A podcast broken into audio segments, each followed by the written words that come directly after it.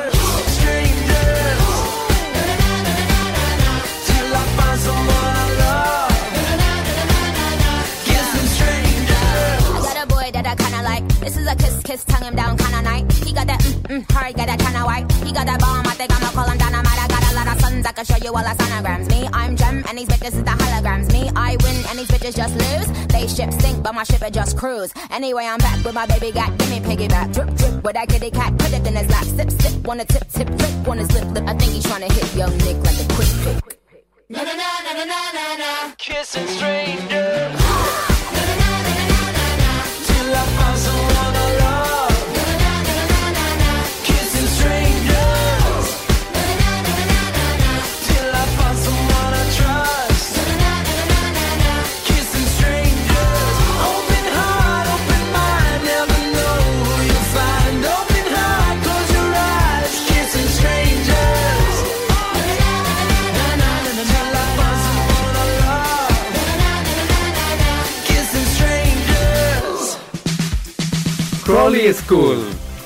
enseñanza de inglés en el centro de Casero a partir de los 4 años. Todos los niveles. Grupos reducidos. Enseñanza personalizada. Sede oficial de Anglia.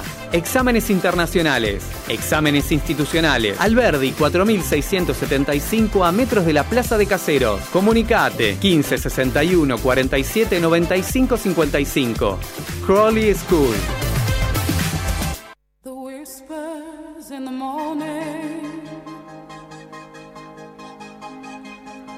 of lovers sleeping tight,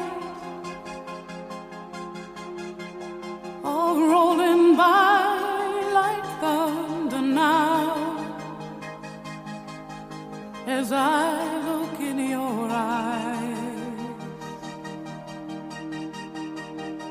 I hold on to your body. and feel each move.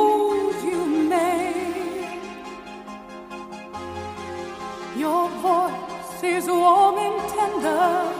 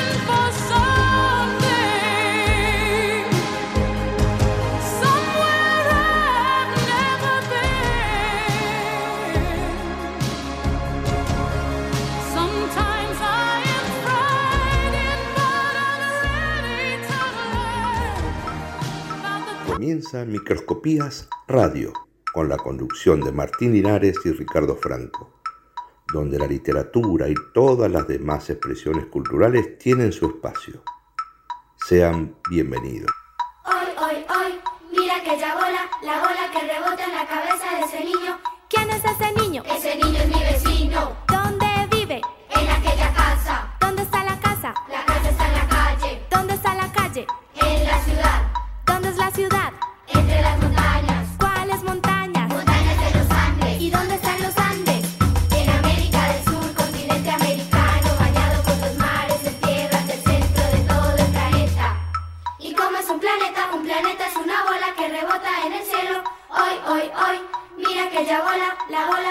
En la cabeza de ese niño.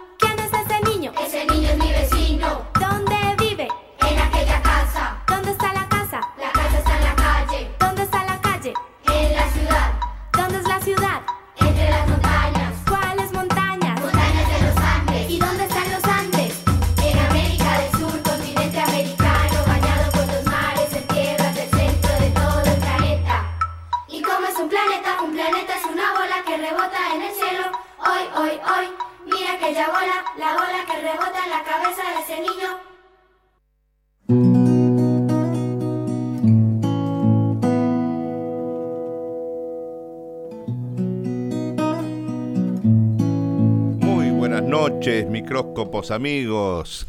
Muy buenas noches para todos los que están ahí, pero del otro lado lo veo a Martín no acá a mi lado, sino enfrente. Es una situación eh, inesperada. Que, ¿Cómo anda, don Martín Ares? Buenas noches. ¿Qué tal? Muy buenas noches, don Ricardo. Bienvenidos a este sexagésimo primer programa de Microscopías Radio, el 61. Mire usted. Muy bien. Muy bien. No, y hoy toca estar en los controles, así Bueno. que doble función para eh, disfrutar hoy. ¿eh? No, no, no haga descontrol. ¿Se escucha un poquito bajo? ¿Está saliendo bien?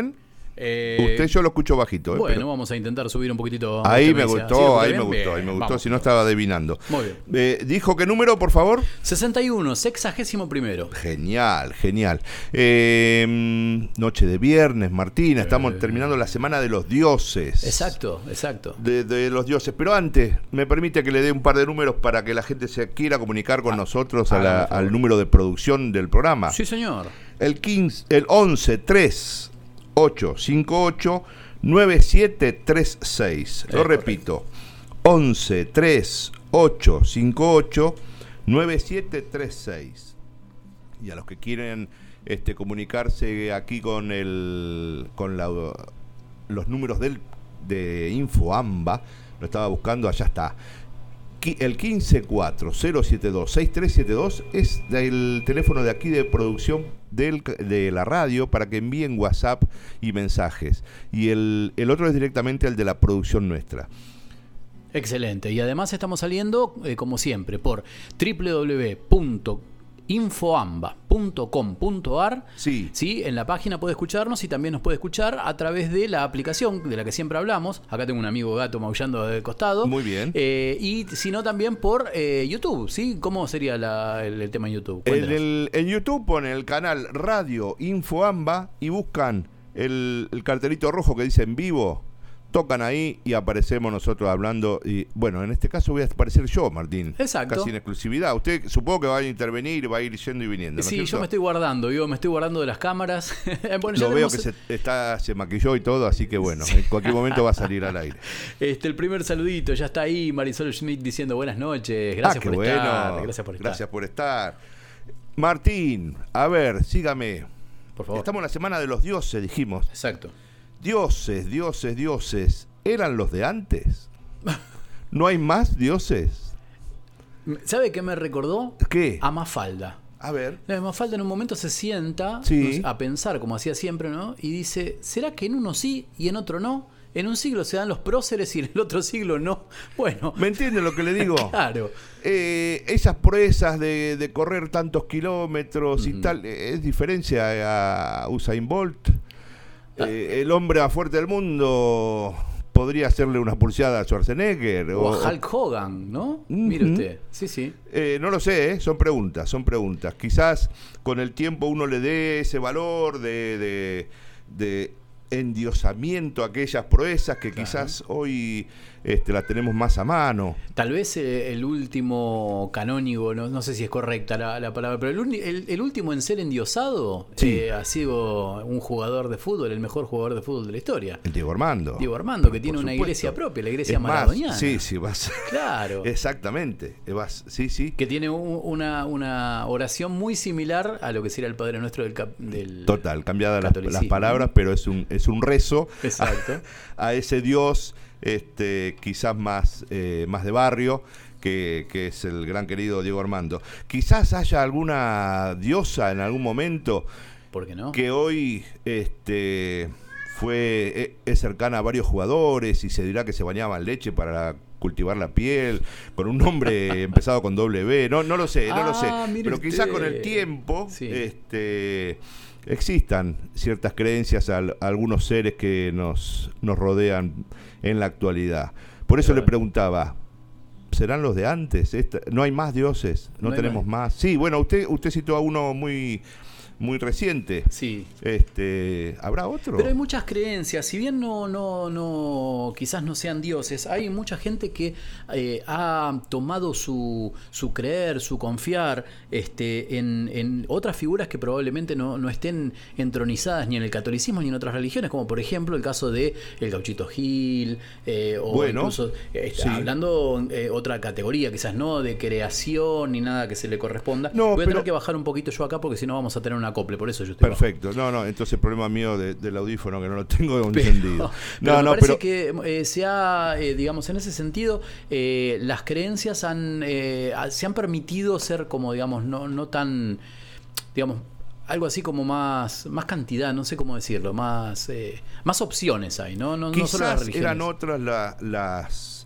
las respuestas Mm. a, a ciertos este, afecciones que teníamos como, como grupo social y estas seres este, de alguna manera extraordinarios a, a- a la común este, fueron elegidos como dioses. Quizás exista el dios de la computadora, ¿Por qué no? ¿Por qué no? el dios del aire acondicionado, el dios del automóvil, no, no lo sé. Y todavía no, no No lo lo hemos votado, pero ¿por qué no? No sé. En eh, algún momento recuerda que muchas creencias se habían ido hacia una pintura que Ajá. había aparecido allá por, si no me equivoco, en Francia, que tenía que ver con una virgen de los desatanudos. Sí. ¿Se acuerda? sí. Y muchas creencias este, se habían volcado hacia ese lado, ¿recuerda? Sí, no, no estamos hablando de dioses, pero sí, Sí, creencias. de. Exacto. Creencias.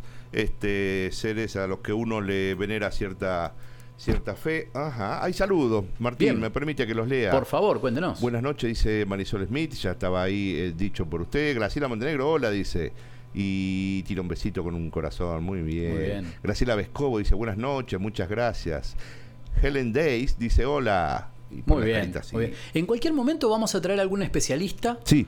Este, para empezar a indagar un poquito acerca del lenguaje, metalenguaje, sublenguaje de los eh, emojis, los famosos emojis. emojis. ¿Sí? Ya Vamos está, a charlar. ¿eh? Para ¿eh? mí ya, ya es un lenguaje, Y olvídese. sí, está, se combina. Es más, eh, la, eh, la Real Academia ha aceptado en algunas excepciones, por ejemplo, que si uno coloca un emoji, tiene que ser antes del punto. ¿Sí? Entonces uno pone, hola, ¿cómo que ya estás? hay gramática del Ya del hay una suerte de gramática, exactamente. En cualquier momento vamos a traer a alguien que. Entonces no, no estamos eh, y- entrando en la libertad absoluta de lo que querramos decir, sino que tiene que haber ciertas reglas. Y con una revolución, regulación todo funciona de otra forma. Qué ¿Qué, quiere que le diga? Bueno, ya, ya me tiró abajo el viernes, Martín. Este, yo, yo estaba subido en la ola de, la- de las libertades eh, de, de las imágenes. Bueno, pero, eh, Este, pero está muy bien. pero hay mucho por hacer todavía. Creo, creo que el lenguaje se da cuando yo digo algo o transmito una idea y usted la comprende. Exactamente. No Eh, importa tanto el medio sí. ni la forma, sino que el, el mensaje se comprenda. Creo que anda real. por ahí. Pero Bueno. debe ser porque tengo mala gramática, no sé. Claro. Bueno, ¿le parece si arrancamos con un poquito de música? Me gustaría, ¿sí? Bien. Que- Usted trajo que- algo muy puntual Sí. con uno de los, a mi gusto, de los tres mejores compositores que hay en la Argentina. Ok. Como cantante podrá ser discutible si usted quiere, pero a modelo de compositor, a mí me parece de los tres, de los cinco quiere, bueno, mejores compositores Usted está haciendo el del ranking. rock nacional. Ahí está. Eh, ¿De quién está hablando, Martín? De Rodolfo Páez, ¿sí? Sí, Fito señor. Páez, que alguna vez este, con la Negra Sosa colaborando hicieron un tema en conjunto que es una belleza. Sí, Eh, totalmente. Estamos hablando de Detrás del Muro de los Lamentos. Exacto. ¿Te parece bien que arranquemos por ahí en el programa? Vamos entonces, vamos a escuchar un poquito de música.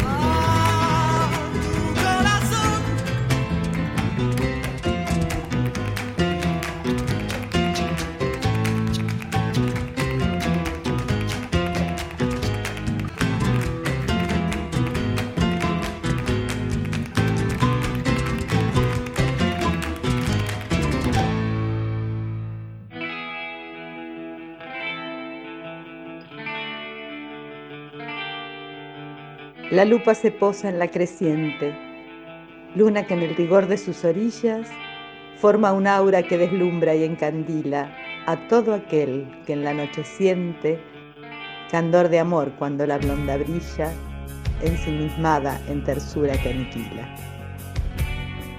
Lupa creciente en microscopías radio.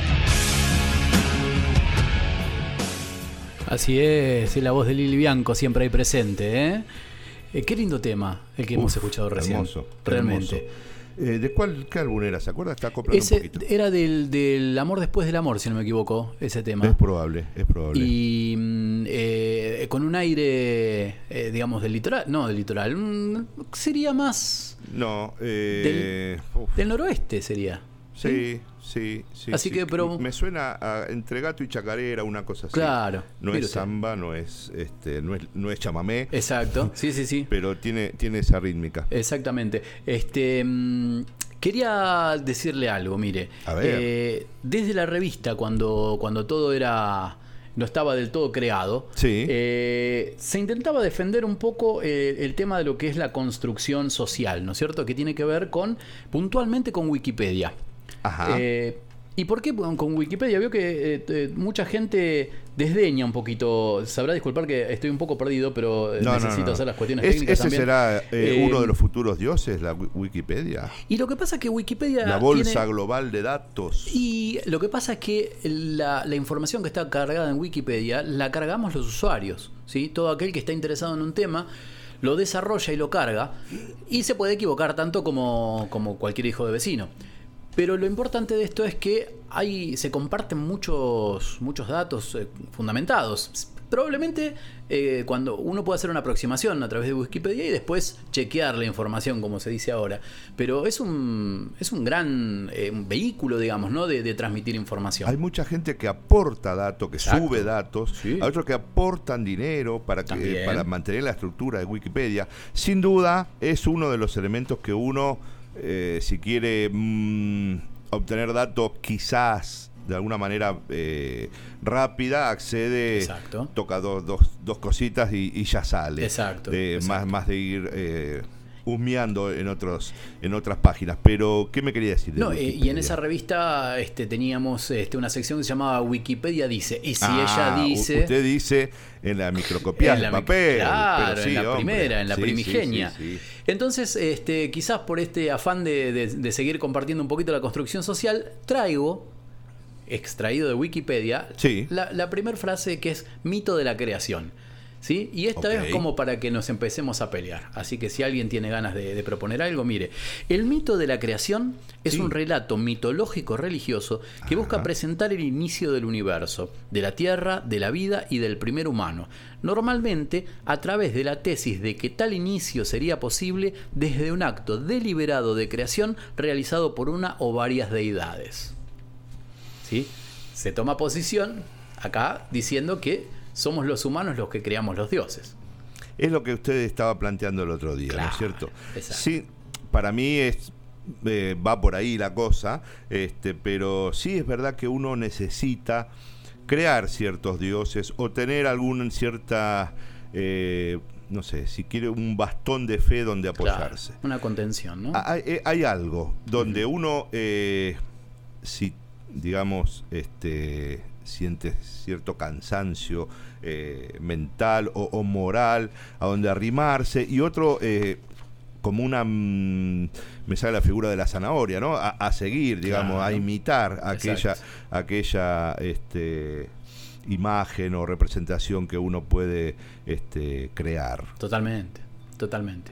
Y eh, permítame eh, compartir con usted, Pero no sí. compartirle, A sino ver, compartir con usted eh, alguna, alguna creencia. Porque vamos a África, ¿le parece que es algo de lo que no hablamos tan seguido? Sí. Sí, vamos con Me- la ¿qué cultura yoruba. Apa, Porque acá, acá. la cultura yoruba ha venido a través de distintas este, religiones, ha llegado a América, pero con muchos cambios. Entonces, eh, le cuento del mito creacionista, ¿le parece? Porque el Dios del cielo, ¿sí? Este, pidió a los hijos que crearan un nuevo reino en el que se extendieran sus descendientes, pero, por supuesto, él estaba completamente seguro de lo que hacía, entonces le otorgó el nombre de un ecosistema directamente. Este, las primeras aguas fueron su objetivo y eh, eh, por, es- por una, una cadena que, que hiciera desde el cielo hasta esta superficie, bajó Oduguwa, que tenía en sus manos un puñado de tierra, en sus bolsillos. ¿sí? Tenía un puñado de tierra, Sí. una gallina con cinco dedos y una semilla. Cuando estuvo preparado, Oduguwa arrojó el puñado de tierra sobre las aguas. ¿Se acuerda que alguna vez decíamos este planeta se llama Tierra, pero tiene más aguas que tierra? Total. Oduguwa arrojó el puñado de tierra sobre las aguas, formándose así un nuevo reino llamado Ife. Allí la gallina rasgó el suelo con sus patas y enterró la semilla, de la que creció un gran árbol de 16 ramas, que son los 16 hijos de Oduguwa, desde donde descienden las 16 tribus, Yoruba. Que uno piensa que desde el África es de donde se puebla después todo el planeta. Hay, hay unas ciertas este, eh, raíces, ¿no? Mm. Este, que eh, están fundadas prácticamente que todos nace- venimos desde el África y Claro. sus ramificaciones. Este, hay algo que a mí, por lo menos, no me ha llegado mucho cultura africana del hecho de eh, tiene que haber poetas, tiene que haber escritores, Sí. tiene que haber eh, que no están difundidos, no, fueron cercenados, no llegan a, a- a la mayoría de nosotros, este, como tampoco sus dioses, sus creencias. Sí, sí, totalmente. Este, de alguna manera el poder, eh, no sé, póngale el nombre que quiera, eh, la cara que usted eh, más este, sea, vea conveniente, de alguna manera anuló esa- Totalmente. es- esas realidades, esas culturas. Bueno, le propongo eh, rescatar algo para el próximo programa acerca de la, de la cultura, de alguna de las culturas africanas, que son muchas y muy ricas. ¿eh? Sin duda, sin duda, pero existe ese, ese eslabón cortado, ¿no? Exactamente. Eh, no, no es habitual que tengamos ni siquiera eh, música, uno tiene que acercarse a través de ciertas transformaciones, desde el blues, desde el jazz y desde, no sé... Pasando eh, por un tamiz, ¿no? Exacto. Sí, sí. Hay, hay una decodificación del original que estaría bueno eh, incursionar un poquito en el original, a ver qué es lo que había ahí. Bueno, alguien dijo que la historia la escriben los que vencen, ¿no? Sin duda. Y será por ese motivo que, eh, que África no, no tiene posibilidad de contar su propia Sí, historia señor, y sí, depende de los demás. Y hay algo que tenemos que hacer nosotros, si fuimos los vencidos, este, arrimarnos, ¿no? Totalmente. Arrimarnos a, a- a incursionar, a ver, ¿qué, qué había acá? Totalmente. Eh, ¿Valía la pena? ¿No? Claro. ¿Podemos acercarnos? ¿Nos puede inquietar algo de esto? Totalmente. Eh, todo tiene que ser europeo, todo tiene que ser de otro lado, de otro color. Exactamente. Eh, bueno, cuestiones. Sí, sí. cuestiones. Eh, eh, no tenemos un mundo heliocéntrico, dijo alguien, no recuerdo exactamente quién, si no me acuerdo, si mal no corríjame, pero era un poeta boliviano que decía que eh, el planeta Tierra no era heliocéntrico o el Ajá. universo, sino que era euro- europeocéntrico, ¿no? Totalmente, Eh, eh, como que totalmente. todo sucede ahí y lo que no sucede ahí no sucede. ¿sí?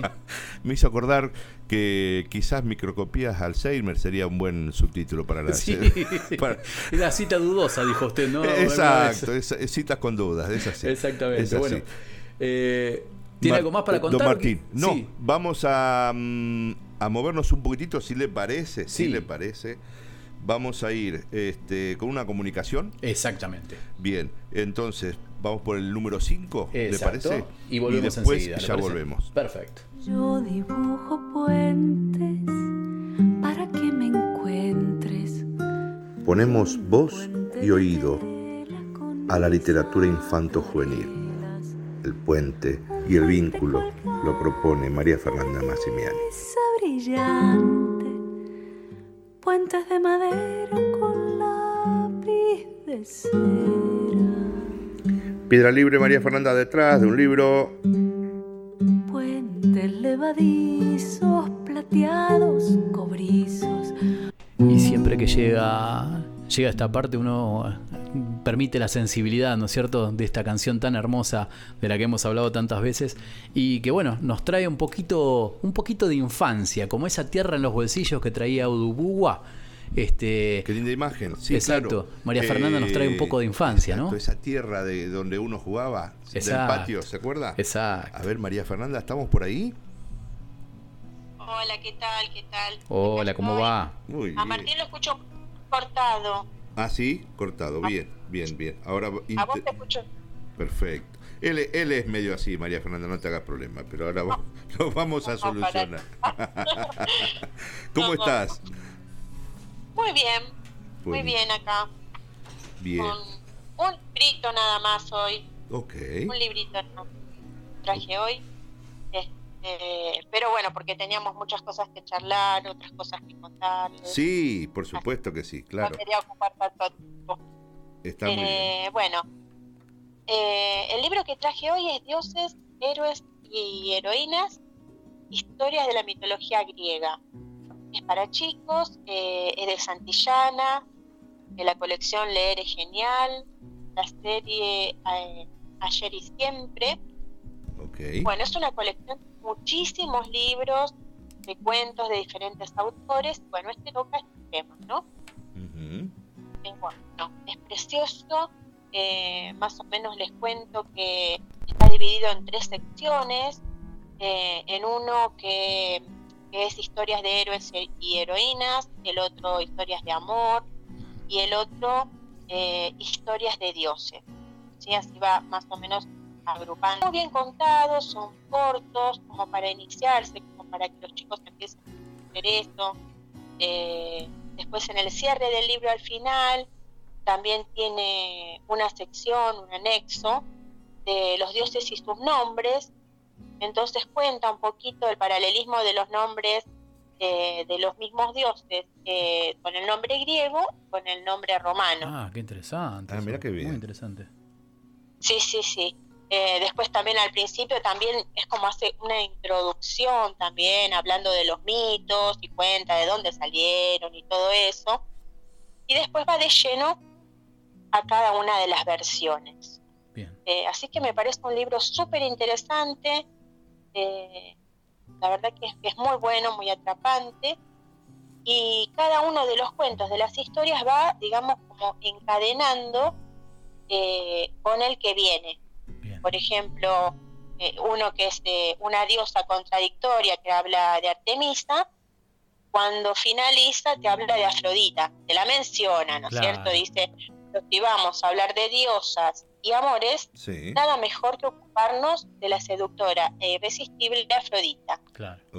Ahí termina y después comienza la historia de la bella ine- y- e inevitable enamorada. ¿Sí? Muy bien. Así que me gusta eso, me gusta que tiene ilustraciones muy lindas también. Eh, y bueno, y da para charlar mucho. Así que los grandes también lo disfrutamos, este libro. Recordanos el título, por favor, y el autor. Dioses, héroes y heroínas, historias de la mitología griega.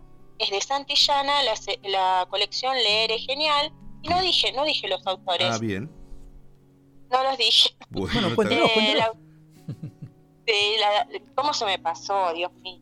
Bueno, porque me entusiasmé, porque me entusiasma el libro, ya quería leer el cuento Está, y todo. está muy bien. Ahora ahí llegamos.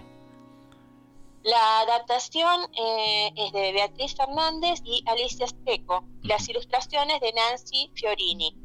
Mm, Muy importante Perfecto. nombrarlas. Muy bien. Así que, ¿Y nos vas a contar muy, un poquito? bueno. Ah, bueno, sí. ¿Tenías si algo? Sí, dale, sí. dale, dale, contanos. Bueno, bueno, este que es, justamente es muy cortito, una diosa contradictoria. Artemisa, conocida también como Selene, era la diosa de los bosques y de la caza, y se consideraba la diosa femenina de la luz. Por este motivo, se la identificaba con la luna. Se dice por ahí que siendo testigo del sufrimiento de su madre para dar a luz a su gemelo Apolo, le pidió a su padre Zeus que le diera el don de no enamorarse jamás. Pero a pesar de esto, cierta vez, la diosa cazadora se enamoró de un bello pastor que dormía de cara al cielo en la ladera de un monte. Cada noche, mientras el muchacho descansaba, Artemisa descendía con su luz hasta él y le besaba la frente. Tal fue el enamoramiento de la diosa que consiguió que su padre, Zeus, le concediera al pastor un sueño eterno y tranquilo. Fue así como la hábil diosa de la luna lo escondió en una cueva de un frondoso monte, donde solo sus rayos amorosos podían alcanzarlo. Y Artemisa sí que era contradictoria.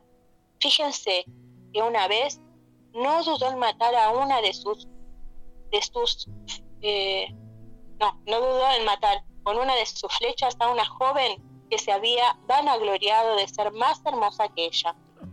Pero si vamos a hablar de diosas y amores, nada mejor que ocuparnos de la seductora e irresistible Afrodita. Qué bien. Muy bien. Sí, ni que son cortos, Sí, con un lenguaje muy lindo. Claro. Aparte Eh. la hija del productor, ¿no? Porque le dijo, papi, quiero a ese muchacho de ahí. Claro. Sí, sí, sí, no, me me gusta, me gusta cómo está, me gustan estas versiones, este, y bueno, Además, lo, este, recomiendo. este lenguaje ya no permite que, digamos, los, los mitos o, o que las, digamos, todas las cuestiones que tienen que ver con las creencias sean más accesibles, incluso a los chicos, ¿no? Es que se recorre de un modo distinto, ¿no? Eh, no lejano. Eh, eh, ved, no sé, las, aguas con, con eso, con ese eh, Claro, lenguaje. lenguaje. Exacto. Si no, llevarlo a un. Bueno un ayornamiento. Muy bien. Ahora, eh, en un ratito, cuando, cuando vuelva Sí. al, al sector de producción, eh, les voy a traer el nombre de un, eh, de un podcast este, de madre e hijo, donde justamente se desentrañan mitos así para chicos. Ah, porque no, lo, no lo tengo de Ah, memoria, pero se lo traigo. Bien, bien. Buenísimo, buenísimo, buenísimo. Yo digo que es un, un buen inicio este libro, pero bueno, toda esta, esta serie, eh, Leer es genial, de Santillana, cualquier libro, este es de 2000 2007 y es la quinta edición, el libro que yo tengo en la mano. Muy bien. Este, y le- eh, esta colección tiene más de 20 libros. Ah, Así bueno, que- mirá. Sí, sí, sí. Sí, sí, sí. Eh, Recorre un- excelente. muchos, muchas dioses y muchas Muy bien. este, Eh, Fer- mitos y leyendas. sí. Tal cual. Fernanda, hoy eh, tuviste un día muy activo, por lo que veo, estuviste en, en otras radios también, estuviste con otros. eh, Fernanda. Ay, ay, ay, ay, ay, ay, qué dolor, qué dolor. Y esto tiene que ver con que se está publicitando, se están publicitando dos cosas a la vez. Una de ellas, este, que la estuvimos hablando hace. Bueno, en realidad de las dos hablamos, pero eh, una de ellas que tiene un tenor ya de, de necesidad urgente que tiene que ver con eh, materiales para el merendero. Ok. ¿sí? Este, que Ah, nos- sí. nos, haces una pequeña introducción ahora. Y la segunda tiene que ver con eh, el Festejos. espectáculo, el festejo, claro, de mañana. Total. Así que vamos por parte, ¿le parece? Sí, sí, sí, sí, sí.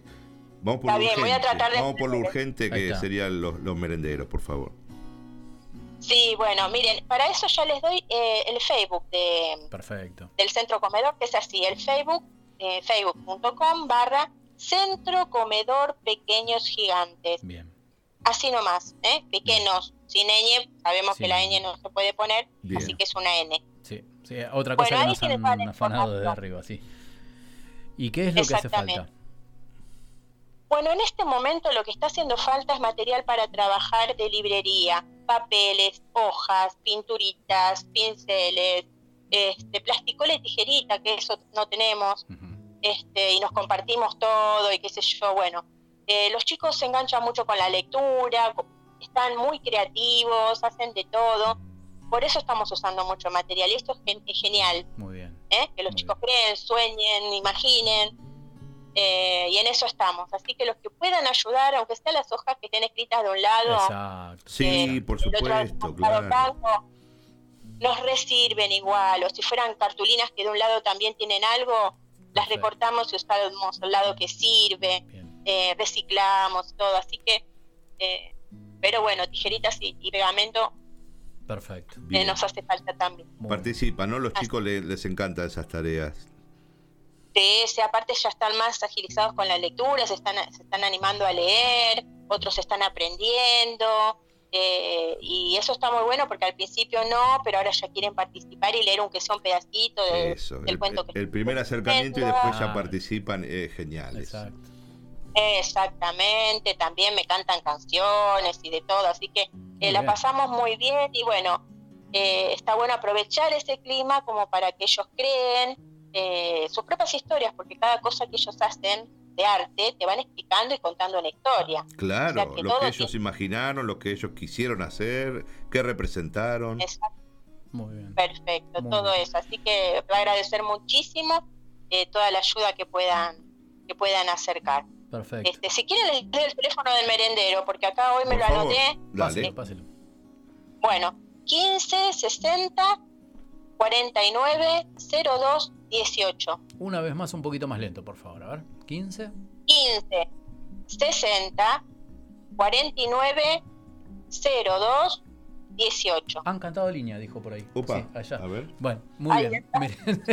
Así, así van directamente ahí y listo. Pero bueno, si no me contactan a mí no hay ningún problema. Claro, y por acerca de mañana, ¿qué se va a hacer mañana? ¿Qué va a Mañana hacer hay usted? festejos. Claro, cuente.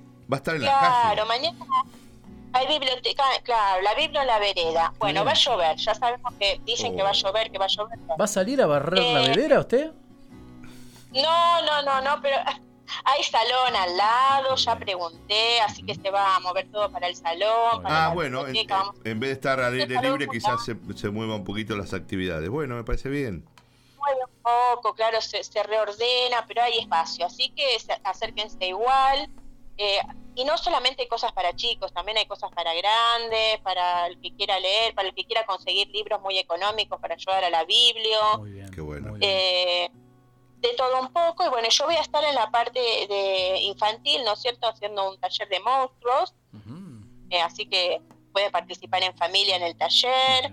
Eh, va a haber títeres, eh, números musicales, va a estar SADE 3 de febrero con sus libros, contando un poquito sobre los talleres. Eh, bueno, va a haber de todo un poco. Y también la muestra de Marcela Santantón, que hemos hablado con ella el pasado miércoles. También hay de todo para hacer Y mañana. va a estar Michelle Barros, Sí, sí, va a haber una mesa de SADE eh, y- y, más actividades. Muchas más actividades, totalmente. Muchas, muchas Bien. cosas que por ahí yo no, no recuerdo en este momento, pero La sé entrada- que, que hay bastantes cosas. ¿La entrada se paga en euros? ¿La entrada se paga en euros, María Fernanda, o qué? No, no, no, no. Es gratuito Ah, todo, así que es para compartir. Este, y es como una reapertura de la biblioteca, ¿no es cierto? Después de, de tanto tiempo. Exactamente. Y bueno, un- si me permiten una invitación más, eh, les invito a que entren al Facebook de Sale 3 de febrero, que es facebook.com barra Sale 3. Ajá. Es fácil, Bien. ¿eh? El Sale 3. Bueno, y ahí van a encontrar toda la información como para participar los que escriban en los Juegos Florales. Yo estoy como una de las coordinadoras de los Juegos Florales. Sí, ya se viene. digo- ¿Para cuándo es la fecha? porque ya se viene y estamos recibiendo las inscripciones hasta el 29, eh, que es viernes, hasta el viernes 29 a las 18 horas se pueden inscribir. Hasta el próximo ¿eh? viernes. Enviándolo hasta el próximo viernes, en- enviando nombre, apellido, mail, teléfono, DNI y diciendo de dónde son. También se paga en euros Sí. la inscripción.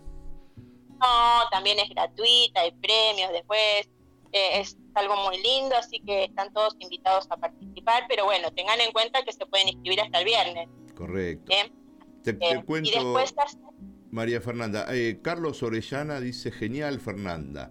Y Graciela Montenegro Ay. se suma a, a esto de los festejos de, de la Biblia en la vereda y decía, ahí estaremos. Claro que sí, sí, sí, seguro, nos vamos a ver todos, nos vamos a encontrar ahí, así que, bueno, espero verlos a todos ahí. Sí. Y bueno, el, les cuento que el, el sábado 30 de octubre Sí. es, eh, digamos, se desarrollan los Juegos Florales, que durante la mañana de 9 a 13 horas. Este, pero bueno, toda la información está en el Facebook, así que eh, mejor es que entren ahí y cualquier cosa que consulten, ¿sí? Perfecto. Que les vamos a responder. Perfecto. Así que bueno, ah, todo eso tenía que decir.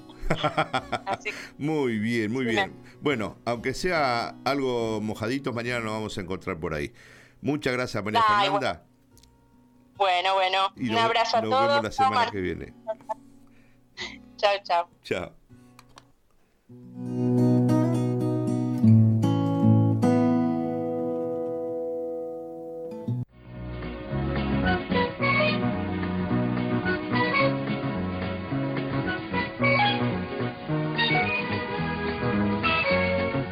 Se largó a llover y usted sin paraguas y sin abrigo. Eh, no se preocupe, mientras tanto siga disfrutando de microscopías radio.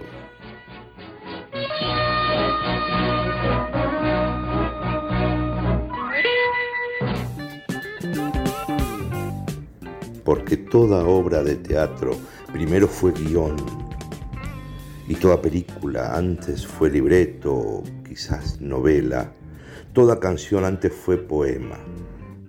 A partir de ahora queremos hacer foco en ese poema, previo a la canción. Con ustedes, letra y música. Todas las cosas tienen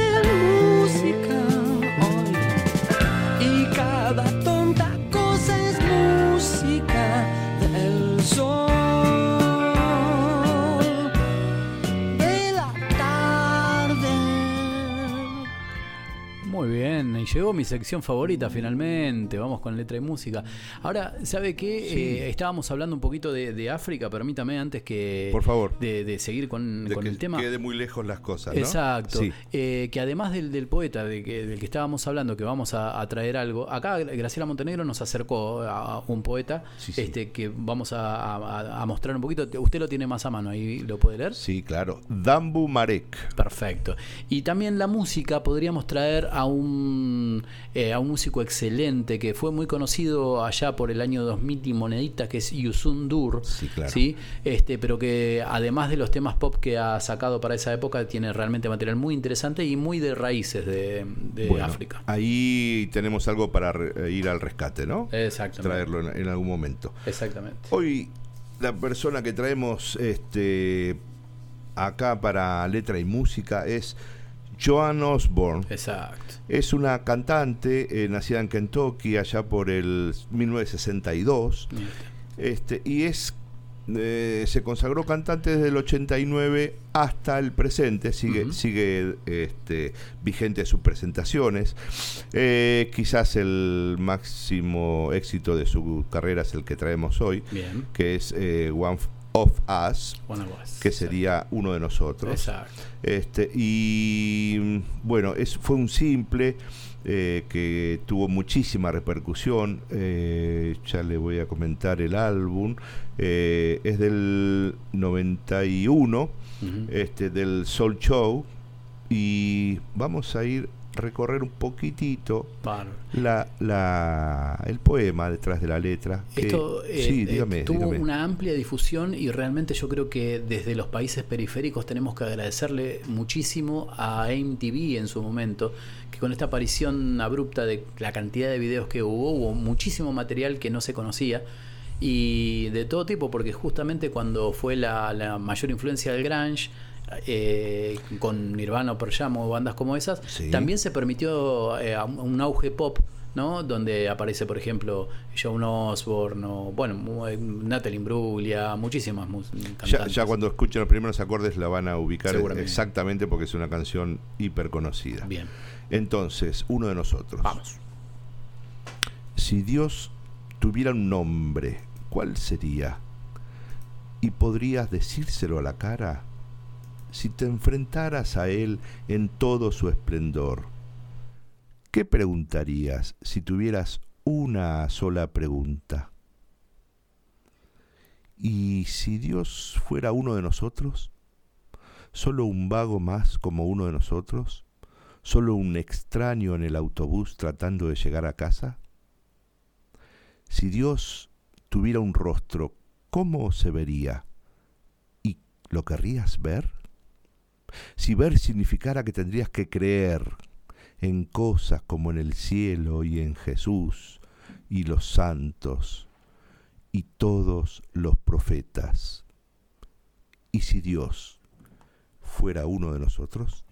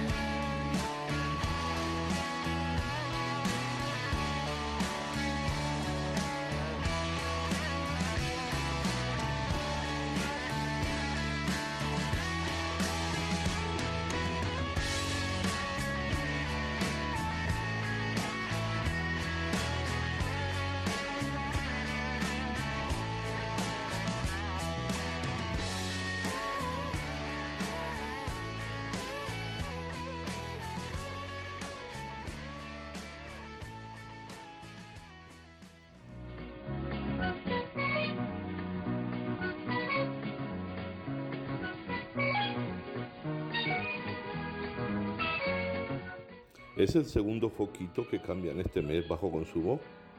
Pobre. No se preocupe, mientras tanto siga escuchando Microscopías Radio.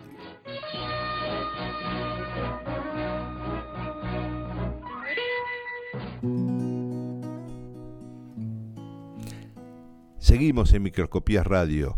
Hay saluditos, Martín. Sí. Eh, dice Claudio Cartagena, saludos desde Morris. Y Marisol Smith dice, bellísima canción y pone un corazoncito en rojo. Hermosa, hermosa canción realmente. Sí. Eh, y ¿Puedo, Graciela decirle, puedo decirle algo? Sí, dígame. ¿Sabes a dónde me lleva? A. em, ay, Austin Power era. Que la canta el doctor Malito, la canta esta, o el hijo, o el hijo, no me acuerdo. Me Sí, lleva- sí, me- sí, sí. Era tan absurda la película que en un momento la cantaba. Me, me- llevó ahí. Y en la banda sonora está Madonna también en esa Sí, película. claro, claro, totalmente. claro. Este, y, y Graciela decía justamente, Graciela Montenegro, eh, en, en un mensaje que quedó en el medio, o lo puse bien y referido al emoji, Al emoji. antes del Es- signo de puntuación. Exactamente. Bueno, también entre los saludos tengo que agradecer a mi hija que está escuchando. Sí. Y me tiene que explicar por qué motivo, porque ella me acaba de decir, la rana es mi ídola. Upa. Sí, la rana. ¿Qué tiene que ver la rana con nosotros en microscopía? ¿Usted trajo una rana hoy? ¿Qué fue lo que trajo? Eh, sí, sí. Quiere, quiere que, que salga a- al. ¿Pero por qué? ¿Porque está de titiretero usted? Eh, ¿Acaso es un dios después- de los Muppets usted? No sé, no sé. Ah. Tiene, tiene, tiene vida propia. Por- Tiene vida propia. ¿Por qué le gustaba? ¿Sabe que le.? Ay, ay, ay. Sí, porque ahora le dicen Kermit. ¿vio? Para mí es la rana René. Se llama René para siempre, pero le quieren cambiar el nombre a, a otro. Y en España no me acuerdo cómo se llamaba. Creo que Gustavito o algo así. Era, era, era Gustavito, terrible. bueno. Sí, sí, sí. Bueno. Este. Bien. Eh, para salir un poco de todo este atolladero Por en el favor. que nos hemos metido, ¿le parece si recorremos y, y recurrimos también Dígame. eh, a voces amigas? ¿Le parece? Ah, bueno, esta- eh, esta es una de mis secciones favoritas de, microscopías. Vamos todavía. Este, sí, por favor, autores que se leen a sí mismos. Exactamente. ¿Qué trajo? Y eh, hoy es el turno de Mónica Alarcón, también del Bien. taller Sueños y Letras este, de María Laura Castro. Perfecto. ¿sí? Eh, que nos acercó Hermosa, una poesía hermosa. Dedicado a. Bueno, Usted sabrá. vamos. Vamos con eso. Hermosa. Contorno de piel suave y delicada como el viento cálido de primavera. Demanda teta, mama. Cobija la fragilidad del cuerpo. Calor de la risa desde la panza. Curiosidad caprichosa, mañanas de lectura. Viento de otoño despeina susurros de palabras halagadoras vertiginoso salto entre barro y autitos, que cada siesta transforma en roñoso feliz, juego de vida, agua mansa.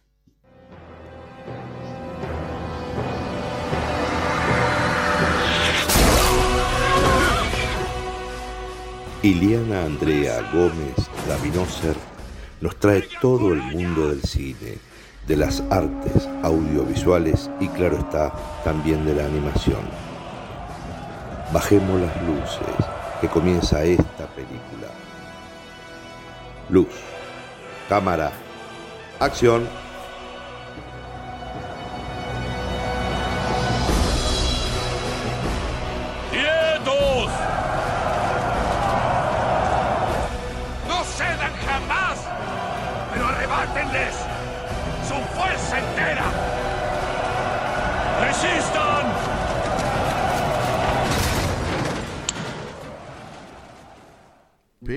Estoy dentro del cine ya. Qué, qué espectáculo, qué, qué presentación. Hola, Iliana, ¿cómo estás? Bien, ¿qué tal? ¿Cómo, cómo están? Buenas noches. Muy bien. Hoy con un pequeño olvido. Hoy con un pequeño olvido. A ver. Este, porque iba a proponer este a la audición eh, traer a colación este el disco Odas de Irene Papas con Vangelis Papatarasius y me olvidé de pedírselas porque realmente es una oda justamente es una oda a los dioses este Bueno, Este, bueno, pero no, no, eh, no falta la oportunidad cuando pasarnos, después viene el dato y lo buscamos, no, no hay ningún inconveniente. Este, y, pero te recibimos con. Con, con una, unos efectos sonoros increíbles. Claro, trajimos a todo el elenco de 300, mire, están Sí, todos ahí. Están todos expectantes a ver qué, qué va a pasar con, con el cine de Ileana. Sí, este, porque eh, pri- hablando de Irene Papas, este, hoy no traje el cine de Cacoyanis porque los personajes son muy humanos este, y los dioses aparecen poquito, Eh, pero ya fal- nos falta la oportunidad de hablar del cine del griego del director griego de Cacoyanis, incluso en homenaje al músico Mikis Theodorakis, que fue un poco eh, la mano la mano derecha de Cacoyanis eh, durante toda su filmografía, ¿no? Exactamente. Entonces, este, ya que tuvimos la, la pérdida este año de, de, de Mikis Theodorakis, hubiese sido también muy lindo el reconocimiento a, el seguir con el homenaje que le hizo a Martín en aquella época cuando falleció. y bueno, eh, sí, vamos a empezar para hablar de lo que se llama el cine peplo, porque después de la producción em, casi masiva de, em, de películas de corte eh, greco-romano, este, a partir de los 90, bueno, por supuesto, este fenómeno se dio antes en los 50, ¿no? Con los grandes eh, películas de estudio, ¿no? Pero eh, como Ulises de Kirk Douglas y otros temas de tema greco-romano, Sí. o de la antigüedad clásica, este, pero también tenemos que hablar de, de una cantidad de producciones que se hicieron entre los 90 y los principios de do- 2000, Gladiador, este, Ágora, eh, y una de ellas es 300, pero voy a empezar por una por, por la platea infantil. Vamos a empezar por la platea infantil. Bueno, Me parece muy bien. Entonces eh, quedamos que el cine peplo se llama a toda película de corte eh, greco-romano. Ah, muy bien. Porque si ya se inauguró el género, en el, si ya es un género en el cine. Muy bien, bien, bueno. Es, eh, es- es bueno buen aprender un término nuevo, ¿no? De paso. Sí, sí. Ahora voy a cancherear con Claro, eso. porque Ah, este es un cine, ¿Qué tenés de es cine una película peplo. Claro. Voy a ir a mi de- videoclub amigo Claro. cuando salgo del pádel y le voy a decir. Bien. Ya está. Cada uno tiene el Sí. 8, güey. Peplo por la túnica, ¿no? Este, por la vestimenta romana, ¿no? Este, por eso se le llama peplo Perfecto. al cine de corte greco-romano.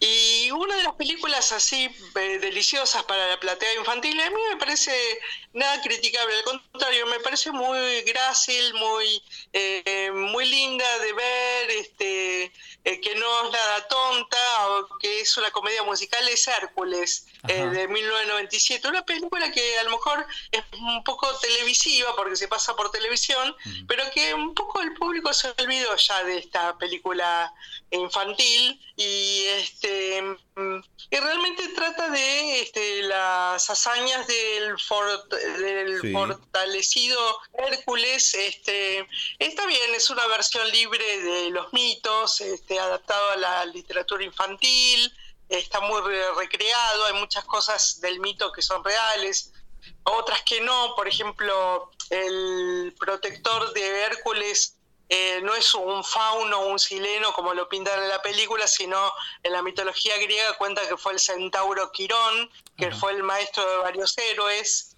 Claro. Eh, pero la trama, sí, pero la trama este, mm, eh, cuenta de, mm, eh, del crecimiento que hace Hércules, que ha, ha venido a parar este, a- entre los mortales porque, eh, porque ha sido secuestrado del Olimpo en su nacimiento por justamente eh, por el dios Hades, que el dios Hades es, sabemos que es hermano de Zeus Claro. y de Poseidón. Pero resulta que Hades, el infierno, eh, le- como que le plantea la guerra a Zeus, este, y que sabe que Hércules va a ser el gran opositor, porque como tiene un poquito el don de la profecía, este, eh, sabe que Hércules, este, si crece, si sigue vivo, este, va a ser un lo- gran opositor de, de él, ¿no?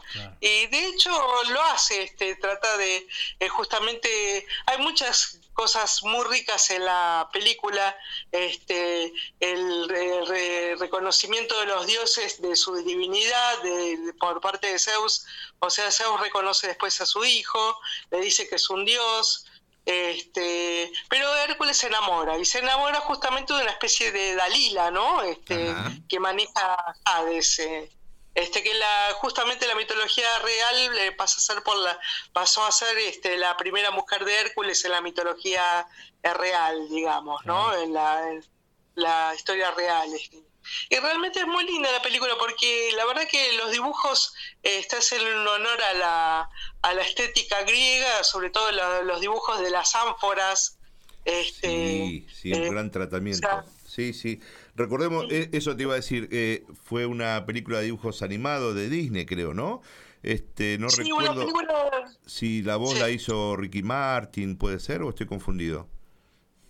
A ver, espera que te cuento. no, este, Danny DeVito está Ah, claro. Bien, bien. Danny DeVito está en el papel del... Del sátiro, del acompañante, claro. Claro, o sea, este, el más conocido es Danny de, DeVito este, en el Perfecto, papel de... perfecto. Es muy rescatada la, y James Wood. la banda Bien. sonora de Hércules eh, junto con la de Aladdin. Son muy rescatadas por los chicos que estudian este, artes escénicas y demás. Porque evidentemente tiene algo este, eh, que permite hacer con las voces y demás, ¿no? Eh, de, de tanto ver muestras de... La verdad que es co- casi un- es prácticamente una comedia musical, ¿no? Este, Claro, exacto. Es una comedia musical y las canciones están hechas por Alan Menken, que es un músico ya de Hollywood, ya muy querido y muy conocido, y que puso, hizo la música de varias películas, de un montón de películas muy conocidas. Claro. Y este y Alan Menken, bueno, se lleva un poco el musical este en este caso. Eh, digamos que no sale del género, no hay algo, en una melodía sorprendente, pero lo que está puesto está puesto correctamente en el film. Así que, y es gracioso y es divertido y creo que el- los chicos lo pueden disfrutar. Totalmente. Sí, por supuesto. Los chicos y los grandes también. grandes, ¿eh? Sí, sí. Sí, los grandes también, para toda la familia, este, realmente. Eh, y bueno, y la otra película, la siguiente película no, no es tan para chicos, no, es una serie, de eh, es una película de acción, Sí. este, eh, muy fuerte, este, basada en un hecho real, eh, que fue, que es la película 300, que ya un poco ya adelantaron, este, la película con la cortina musical adelantaron la película que de la que, sobre la cual iba a hablar. Este, una película muy extraordinaria en el tratamiento estético. Este, eh, una película muy interesante porque además eh, está basada en la novela gráfica de Frank Miller. Incluso si estuviera acá Marcelo Sandón Sí, claro. escuchando la audición, me gustaría mucho la voz de él en este momento. este. Porque Sí. Frank Miller, bueno, es un flor de dibujante. Este, recuerden a Frank Miller de, de obras como Sin City, que también la estética de, de Frank Miller fue llevada al cine en esa ocasión. Y en este caso, en la película 300, la estética de Frank Miller de los dibujos fue llevada a la película 300. Una estética realmente increíble. Es una pintura la película. Eh, es una película de acción muy cruenta. Este, y ahora voy a decir de qué se trata porque ¿Quién había justamente sido? Frank Miller ¿El, el director eh, Snyder había sido de esta? Eh, sí, exactamente. Este Snyder, que trabajó con Frank Miller codo a codo para adaptar la novela gráfica, es decir, es la versión de Frank Miller de Heródoto. Claro. Perfecto. Eh, de, de un, de un hecho real, o sea, recordemos que Heródoto ha sido el padre de la historia, que ha sido el primer historiador de todos los tiempos, este, que a partir de la historia de Heródoto que se cuenta las guerras médicas, es decir, las tres guerras que los persas este, libraron contra los griegos porque los persas quisieron invadir tres ve- veces griegas, eh, tres, tres veces Grecia. este, eh, y entonces, eh, eh, justamente el- la batalla que se cuenta acá, que, que es justamente la batalla de las Termópilas. Es muy interesante este eh, lugar de la historia porque se trata de una avanzada de 300 espartanos para cuidar un desfiladero, que es un hecho histórico real, eh, para que los persas no avancen sobre el territorio de Grecia. Por supuesto, eh, son poquitos, se unen muchos al ejército, pero caen vencidos porque eh, lo- los persas fueron millones en número. Este, y mm, realmente fue es muy cruel porque además este o sea la película cuenta que no recibe ayuda de Esparta no este el rey Leónidas el rey espartano de Leónidas que muere el- del fi- en el desfiladero eh, pues, de aguas calientes o sea eso quiere decir Termópilas Claro. este, eso es un, histórico, es un hecho histórico real. Pero lo que agrega la película es este, la, la figura de mm, Jerjes tomado como un dios rey. Este, o sea, una batalla contra lo sobrenatural, como que los, los griegos toman a los persas como, como seres monstruosos, infernales y sobrenaturales, que son dioses. O sea, la batalla de humanos contra los dioses. Bien. Eh, la- es la batalla de humanos y que los eh, griegos al fin vencen lo sobrenatural. Por supuesto, la batalla de Termó- Termópilas en la vida real y en la vida de la película está perdida, este, pero lo- los griegos se rearman para por fin ganar las guerras y por supuesto ganaron los griegos ganaron con inteligencia, no con número. Eh, con inteligencia este, la primera guerra me- eh, médica, la segunda y la tercera, y lograron echar a los persas del territorio. Ese es, es la- el tema de la obra eh, de la obra de teatro de Esquilo, este, los persas, este, que justamente es muy interesante porque es la única obra histórica que se conoce en el mundo teatral griego. Ah, mira.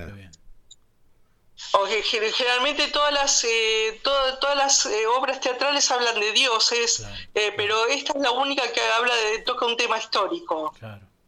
Este, y bueno, entonces este eh, Snyder eh, trabajó con Frank Miller y Frank Miller hace como una especie de versión un poquito libre de la novela gráfica, eh, pero es la versión de Frank Miller la que es llevada al cine. Y este y el tema de los dioses está por este lado, ¿no? Este eh, por el encuentro de los griegos con lo con lo que llaman ellos los inmortales, porque lo llaman los inmortales porque son todos dioses y incluso Jerjes está tomado como una rey, como un rey dios, como una divinidad, ¿no? Sobrenatural pero monstruosa, ¿no? Este, o sea, es una versión de persas muy muy muy cruel, ¿no? Este En eh, de cuanto hecho, a, a la factura de la película, tiene una estética muy, muy particular. Ah, Este, ¿te ¿Recordás cómo fue filmada con pantalla verde, con otros tipos de... de- Sí, justamente esta pantalla verde se llama Chroma Key, donde se alzaron los dibujos de Frank Miller, de la novela gráfica. Este, este, esto fue todo hecho en croma, este, además con una pintura digital este, espectacular, este, una fotografía exquisita, este, un vestuario, la verdad, bastante lujoso. Este, eh, que bueno, que trajo muchas dudas a la gente que, eh, que quería seguir el, el- la historia real, ¿no? Este, eh, pero es buena la versión este, sobrenatural porque ya incluso el propio Esquilo trata a los persas de monstruos sobrenaturales, ¿no? Además, este, en realidad el poderío de los persas este, era total este, en las guerras médicas reales y en el cine. Este, el poderío eh, persa, eh, tanto en tanto en, en número de ejército como en cuanto al poderío marítimo, sobrepasaba a los griegos, pero los griegos vencieron con inteligencia. La, la última batalla fue cerrada justamente en el estrecho de Corinto, donde los griegos lo que hacen es, es, es- es, este, taparlos de un lado y de otro, o sea, a embolsarlos. Este. Un puente chino Entonces, le y le tendrían que haber hecho puente griego.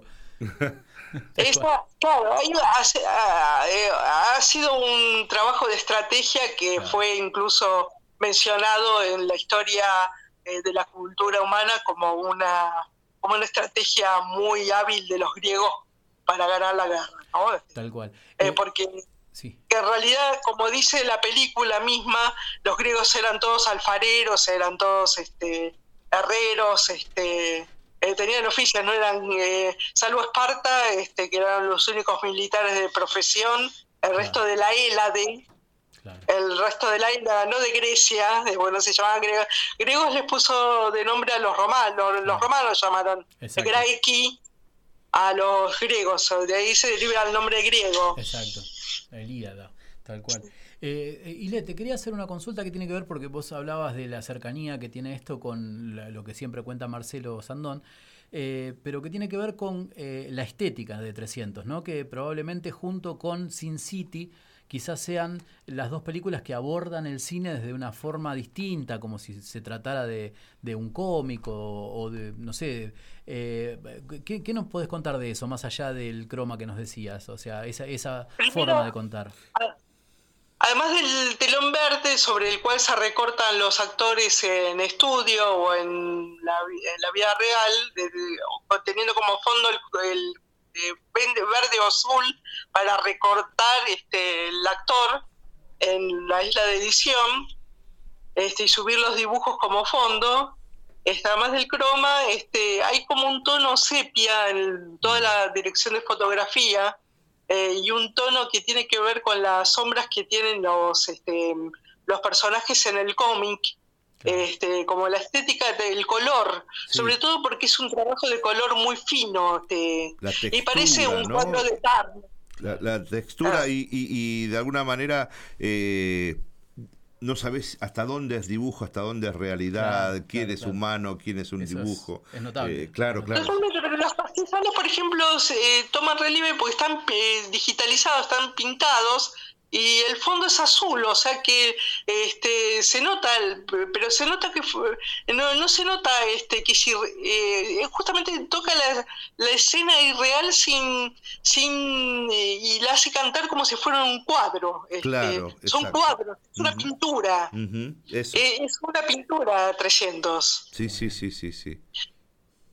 Y incluso eh, muchas de las eh, de las escenas, incluso una escena final que donde hay como una especie de friso donde están los 300 muertos con la Rey Leónidas a la cabeza, este eh, tiene la estética como la del Bosco, la del Jerónimo Bosco, eh, Bosco, este un pintor medieval que era surrealista y este y también podemos hablar de la estética de William Turner también este eh, sin este o sea por lo, por lo pronto este, esta estética me, me- me recuerda a esos pintores este me recuerda mucho a esos pintores. Realmente eh, 300 es una pintura es una es una obra de acción pero también este es una obra que también que trata los, los difíciles pues, problemas políticos de Esparta eh, porque la reina se queda sola en Esparta y trata de enviarle apoyo a su marido pero no lo consigue este, así que este, están solos, están solos.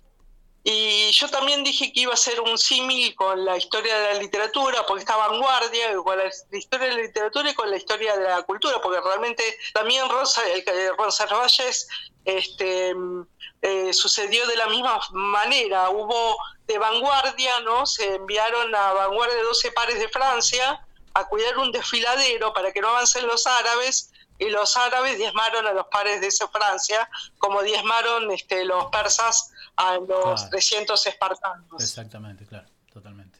Así que hay como símiles en la historia, ¿no? Este, este, y son, o sea, en los cantos, eh, la literatura recorre lugares reales.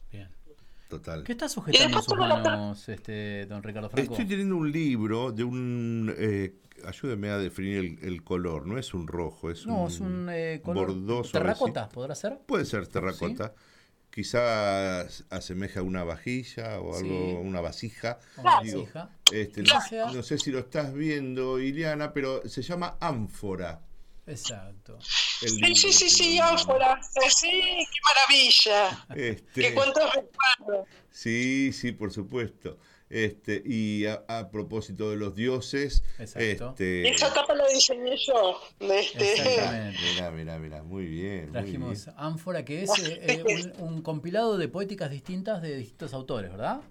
Eh, eh, Eh, Ileana sí, fue la sí, sí, de este grandes autores de LEMAC, este, de grandes escritoras de LEMAC que están re- representadas en esa foto de la contratapa, Silvia Iorio, Graciela Suárez, Olga Canetti, Alejandra Marranti y Marisa Charrut. Realmente fue un orgullo haber hecho esa antología en el EMAC cuando fui docente. Este, fue, es un recuerdo inolvidable. Es una antología para recomendar porque es una literatura de primera, eh, con tres este, componentes del equipo que son además de escritores e artistas plásticas. Este, así que fue un trabajo delicadísimo que hicimos con, con, con los alumnos en la carrera de formación del escritor y realmente unos recuerdos maravillosos de esa antología porque bueno nos reunimos para trabajar para tra- la- la- las artistas eh, eh, trabajaron con los dibujos trabajaron con este eh, con con toda la estética gr- griega y con la segunda parte que, que está de- estaba dedicada a la materia retórica Muy bien. Sí son dibujos de Acá dice, de- Marcel Schmidt dice que hermosa tapa y es bellísimo todo el libro realmente. Eh, tiene Sí. eh, mucho, muchos gráficos dentro también, es, es mu- muy llevadero. La verdad que es eh, un, un hermoso libro, realmente. Totalmente. Así que bueno, excelente literatura excelente literatura y eh, de las de las escritoras de 3 de febrero este realmente es un orgullo enorme haber hecho lo- eso en la carrera o sea realmente lo hicieron las alumnas no yo este, eh, se conjugaron las cosas E y una sí. tuvo un Carlita si me dan un chiquitito más Sí, bueno, eh, vamos. un recuerdo un recuerdo eh, de la de- sobre los dioses este de la cultura de la- del cine argentino porque Aldo Paparella que es el director de CIEVIC de la escuela de cine CIEVIC este realizó en los 80 una película sobre el drama satírico Los sabuesos de Sófocles. El único drama satírico que se conservó hasta hoy en día. Realmente la película estaba en venta en internet hace eh, muy poco tiempo, realmente es una delicia, eh, injustamente olvidada por el cine argentino y por los comentadores de cine argentino. Este, pero re- realmente este, eh, realmente recomiendo mucho esta versión cinematográfica que es prácticamente literal a la- al drama satírico. Además, la primera vez que yo la vi, que yo no conocía a su director, personalmente justamente lo- los conocí a los productores y al director en este, la, una proyección de la película La Feria del Libro. Eh, yo creí que no, era que no era argentina, que era griega, que estaba doblada. Mira vos. Este, y me llevó la sorpresa que es una maravilla hecha acá en homenaje a la cultura griega. Excelente. Este, justamente donde habla del robo de ganado que hace Hermes cuando apenas nace, este, va creciendo así de una manera vertiginosa, este, como Hércules, y este, y, y Hermes le roba el ganado a Apolo, este, y Apolo le pide a Sileno, que es el dios de los faunos, de los sátiros, este, que le busque el ganado y como recompensa tendrá la libertad y este y oro. Este, realmente lo que más le importa es la libertad porque los faunos son seres que están este, que son esclavos del de Polifemo. Del cíclope Polifemo, el famoso eh, cíclope Polifemo. Y es una pelea entre hermanos dioses, ¿no? Entre Hermes, que al final todo termina bien y este y de, de- de- o sea eh, resulta que Hermes inventó la lira a Apolo le encantó o sea, se- ustedes recordarán que Apolo siempre está asociado a la lira este, al instrumento musical y eh, en cambio eh, le estu- gustó tanto el instrumento que a cambio le regaló el ganado que Hermes se había robado.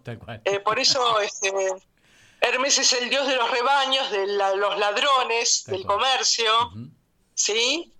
Y este y entonces se llevó la lira eh, y- en lugar eh, del ganado y le regaló el ganado a su hermano, este, ambos hijos de Zeus. Ile, una, eh, para, para ir cerrando, porque la verdad que ya estamos con el tiempo muy ajustado, eh, quería Sí. traer una noticia que se difundió hoy, así que no, no sé si estás al tanto, no lo hemos hablado antes, pero me parece algo digno de contar y probablemente te pedamos una apreciación sobre qué pensás eh, que si empiezan a suceder estas cosas. Porque eh, está todo arreglado para que en China se estrene la primera, por primera vez una película argentina. Va a ser justamente El robo del siglo, ¿sí? Va a estar doblada al idioma chino, pero el mercado es tan importante en China que esta película que aquí, si bien ha tenido un éxito, ha sido eh, por, digamos, determinado tiempo y eh, seguramente en un mercado pequeño, se va a estrenar en nada más y nada menos que en 3.000 salas. ¿Sí? Que son números Número estrepitosamente grandes. Así que, Extraordinario. ¿qué, qué- qué reflexión cortita, que- ¿no? Te, te- te refiere esto de que el- el- eh, Argentina pueda llegar a un, a un mercado tan importante como es el chino? No solamente en el mercado chino, sino que los países asiáticos están muy interesados en el cine de Argentina. Este, eh, y incluso, eh, incluso, este, eh, hay, ustedes saben que ya hay mucho, mucha popularidad de las películas chinas en Argentina. Este, Sí, claro. eh, como la Casa de las Dagas Voladoras, este, La Maldición de la Flor Dorada, El Tigre y el Dragón, que es un Sí. flor, es un poema. Sí, es todo. Es un poema visual. Sí, sí. Este, bueno, el cine chino tiene mucha, mu- mucha, mucho eco en, el, en Argentina, pero sí, sí, sí, con, eh, no sabía este dato así en particular, pero sí sé eh, que el cine asiático está buscando cine argentino.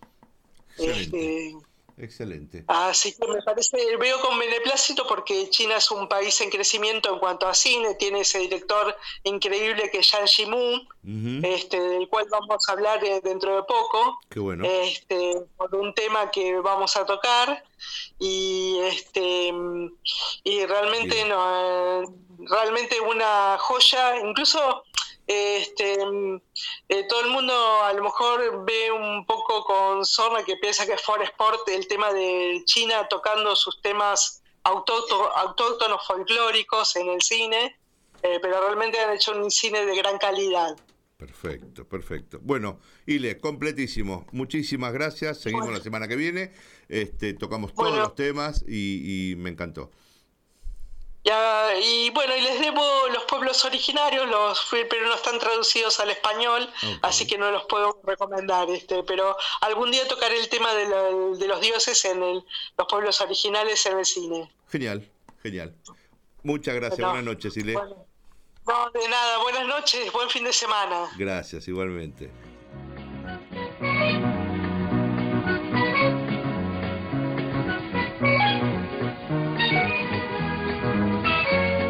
Nuevamente frente al mostrador y no sabe qué gusto de helado elegir, no se preocupe. Mientras tanto, siga escuchando Microscopía Radio.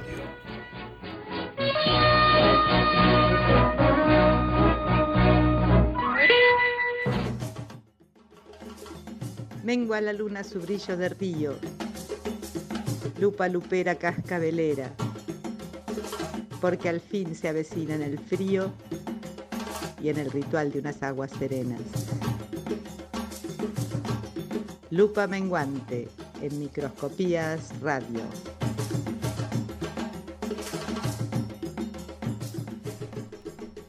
Muy bien, linda charla, ¿eh? hemos abarcado un montón de temas, eh, realmente valió la Se pena. abrir ventanas y Sí. puertas para, para otros temas que derivan y quedaron cosas para, para conversar con Ile, como por Totalmente. ejemplo mensajes. Sí, señor. Eh, ¿Quiere comentar alguno antes que quede ver, ya muy lejos? Lo tengo medio complicado, pero Bueno, por ejemplo, bueno, bueno. Mónica González nos decía, uno de nosotros, qué hermosa canción, me encantó conocer la letra, gracias chicos, hermoso programa. Qué lindo. Marisol Smith decía buenas noches, Ile, cuando empezamos la conversación.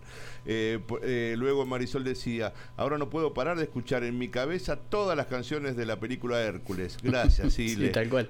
Y Mónica también decía, Ricardo tiene razón, en la versión doblada al español, la voz de Hércules se la pone Ricky Martin. Mire usted, ¿eh? qué, memoria que la tiene. memoria. Qué vamos. Ricky. Está muy bien. Y Marisol Smith decía, a propósito del libro Ánfora, decía qué hermosa tapa. Exacto, bellísimo. Sí, señor.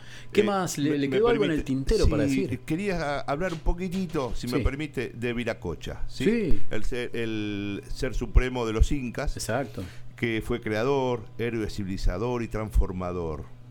Eh, ¿Sabes que recorre los Andes con un misterioso compañero con, con quien reconocemos al Deceptor? Si uno fue el creador, este es el Deceptor, y este mm, se llama Tahuasipa. Cuando Viracocha creaba a los hombres buenos, Sí. este buen hombre Tahuasipa a los malos. Ah, está muy bien. Cuando Viracocha elevaba montañas, eh, Tahuasipa la transformaba en llanuras y viceversa. Claro, el, el antagonista, digamos. Totalmente. Muy bien. Así luego de muchas aventuras, Viracocha llega al mar y echó a modo de embarcación el manto sobre, sobre las aguas y desapareció al occidente. Al, al occidente. Eh, se decía que una vez cumplidas las tareas, eh, se dirigían hacia el, hacia, el, hacia el sol, un trabarengo me está saliendo, para residir allí en el país de los muertos. Ah, mire usted. Esa es un poquito la, la- esencia también. de Viracocha. Sí, sí, Aquí. ¿no? Eh, eh, en, en América. Muy bien. Eh, Han ¿tiene quedado, han quedado un par más. Mire, yo, yo había traído, eh, si quiere, lo compartimos en un segundo. Yo había traído también de los aztecas. A ver. Este, porque usted sabe que no tenían una, una creencia única, eh, sino que tienen varios mitos de la creación los aztecas. Este, y uno de ellos, eh, le cuento, a ver, Tezcatlipoca, ¿sí? y Quetzalcoatl, que era la serpiente emplumada, se dan cuenta de que los dioses se sentían vacíos y necesitaban compañía, ¿sí? Por eso necesitan crear la tierra, donde existía solo un inmenso mar, mire, la misma idea de la otra Sí, este, es- ¿no? exacto. Y dice, mm, existía solo un inmenso mar donde vivía el monstruo de la tierra. Para traerlo, Texaclipoca, disculpe, pero es difícil, Tezcalipoca, ofrece su pie como carnada, ¿sí? Y el monstruo sale y se lo come al pie del dios. Y antes de que pueda sumergirse, los dos dioses lo toman, lo estiran para dar a la tierra su forma, y sus ojos se convierten en lagunas, sus lágrimas se convierten en ríos y sus orificios en cuevas. Y después de eso le dan el don de la vegetación para confortar su dolor y posteriormente eh, crear a los primeros hombres. Pero eso es solo una de las creencias que tienen los aztecas, que han tenido. Y de- quizás una de las más conocidas es la que se llamó la leyenda del quinto sol. ¿sí? En el principio dice que todo era negro, sin vida, muerto, y los dioses se reunieron en Teotihuacán, planteándose la cuestión de quién tendría la carga de crear al mundo, para lo cual uno de ellos se tendría que arrojar a una hoguera. Dos de ellos fueron seleccionados, ¿sí? Pero eh, el más fuerte y vigoroso, al momento de lanzarse a la hoguera, Sí. retrocede ante el fuego, ¿sí? Tiene miedo.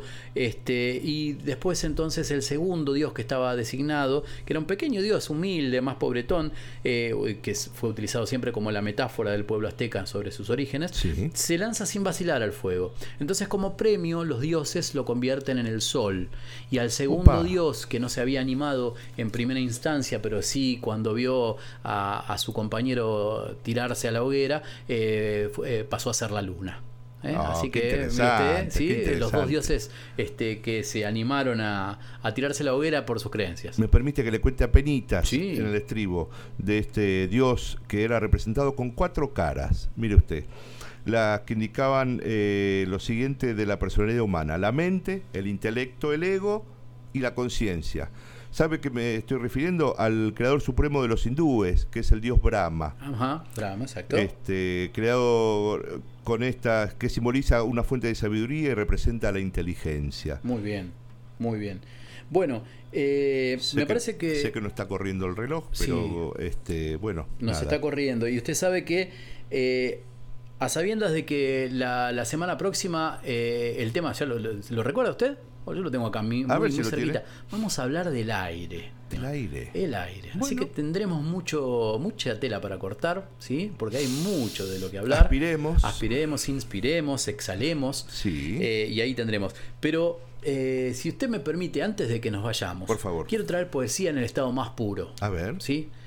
Yo le leo y si usted, usted va a adivinar. El, alguien detrás de la, de la pantallita también va a adivinar. Pero guárdeselo para este, recordarlo. Mire, tu tiempo es un vidrio, tu amor un faquir, tu cuerpo es una aguja y mi mente un tapiz. Si las sanguijuelas no pueden herirte, no existe una escuela que enseñe a vivir. El ángel vigía, descubre al ladrón, le corta las manos, le quita la voz. La gente se esconde o apenas existe, se olvida del hombre, se olvida de Dios. Miro alrededor, heridas que vienen, sospechas que van y acá estoy, pensando en el alma, que piensa y por pensar no es arma, se desarma y sangra. No existe una escuela que enseñe a vivir. Celebremos el último día de los 69 que tiene reunidos hasta ahora Charlie García Sí, que para mañana tendrá festejos nuevos. Pero qué lindo, sí señor, sí señor. Un, un gran este, reconocimiento a, a un artista inacabable, quizás un próximo Dios, no lo sabemos. ¿Quién lo sabe, no? ¿Quién lo sabe? Eh, ¿Sabe con qué vamos a cerrar hoy? A ver, cuénteme. Eh, Si yo le digo la banda The Who, ¿le gusta? The Who, eh, los ingleses, sí, que tenían Eh, My Generation. The Who. Sí. Ahora, ahora le comento. Es una banda de Mongolia Ajá.